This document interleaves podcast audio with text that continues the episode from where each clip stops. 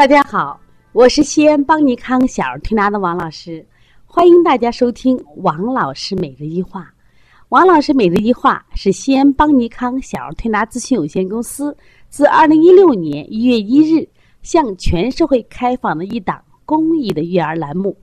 开设这个栏目的目的是想将我们每天做小儿推拿临床时所感所悟所想。及时的分享给广大的育儿妈妈们，希望们对你们有所启发，有所帮助。今天我想分享的主题是华佗对症下药故事的启发。最近啊，我们全国人民都在追剧，追什么剧呢？一个很好看的电视剧叫《司马懿大军师司马懿之军师联盟》，其中第一集，曹操说了一句话，说华佗。治病，我治天下。一提到华佗，我们都知道，哦，这是一个神医呀。在东汉末年、三国初期，诸侯混战，水旱成灾，疾病流行。当时有一个医生叫华佗，他的医术是非常的高明，不管什么疑难杂症，到他手里大都药到病除，因此被人尊称为神医。其实呀，华佗之所以成为神医，是因为华佗非常注重辨证施治。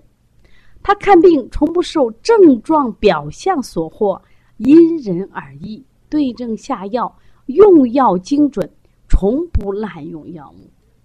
那我想，今天我听课的我们的同行们，你做到了吗？那么，在《三国志·魏志华佗传》记载了这样一个案例。也是成语“对症下药”典故的由来。他说：“有一天呀，周官、倪寻和李严病了，他俩一起结伴儿到华佗那儿看病。两人的症状是相同的，都是头很疼，全身发烧，就是又发烧又头疼。华佗呢，经过细心的诊断，给他们各开了一个药方。当时给李严开的药方是发散药。”给寻逆寻开的药方是泻药，他俩一看，心里就开始嘀咕起来了：都是一样的病，怎么用药完全不同呀？便问华佗：“这是什么道理？”华佗看出了他们的疑问，问道：“生病前你们俩都做了什么呢？”倪寻回忆说：“哟，我昨天啊，参加一个朋友的宴会，吃完饭以后呢，我就感觉到有点不舒服。”今天呀，就头疼发烧了。这个李岩说呀，我好像昨天晚上没盖好被子，受凉了啊，今天头疼发烧了。华佗说：“那就对了呀，倪寻是因为昨天饮食过多，内部伤食引起的头痛身热，所以说叫服泻药通肠胃，积滞泻去了，病就好了。这就是我们常说的积食发烧。”而李岩呢，是因为外感风寒受凉引起的感冒发烧，他应该吃解表药，风寒之邪随汗而去，头痛也就好了。吃药要看具体情况，你们症状相同，可是得病的原因却不同。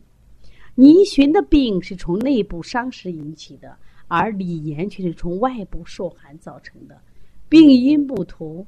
当然，用药就不能相同了。你李二人觉得华佗说的非常有道理，回去就吃下了不同的药，结果两个人的病第二天都好了。那么这个案例或这个故事说明了什么道理呢？说明了中医辨证是治病的核心，只有辨证准确了，心中了了。才能用药或者用穴如有神。我们现在很多同行啊，他很茫然，说王老师呀，我这个病怎么治好的？我不知道这个病怎么治不好的，我也不知道。我说你心中不了了吗？因为你不懂辩证嘛。我说你就会误人子弟呀。所以中医看病的关键就是要看会不会辩证。那辩证的关键在哪儿呢？第一要弄清病邪的性质，到底是寒了是热了。刚才我们讲了一个是吃多了引起的积食，一个是什么呀？受寒了引起的头痛。虽然两个人从外在的症状都一样，但是他的病因病机是不一样的嘛。第二个要弄清病变的部位在哪里，你只有把这两者都抓住了，在临床中就有办法了。这就是中医治病的奥妙所在。所以大家呢一定要呃学会学习中医的核心，就是中医的辩证。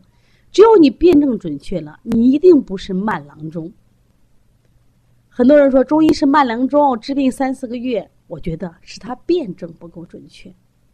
所以希望大家呢认真好好学习辩证。另外呢，邦尼康也为大家准备了小儿推拿基础班，包括为同行准备了小儿推拿辩证提高班。这两个班都是通过网络直播加录播的形式学习，而且呢还有半个小时的在线坐诊，能对你的这个工作有所提升。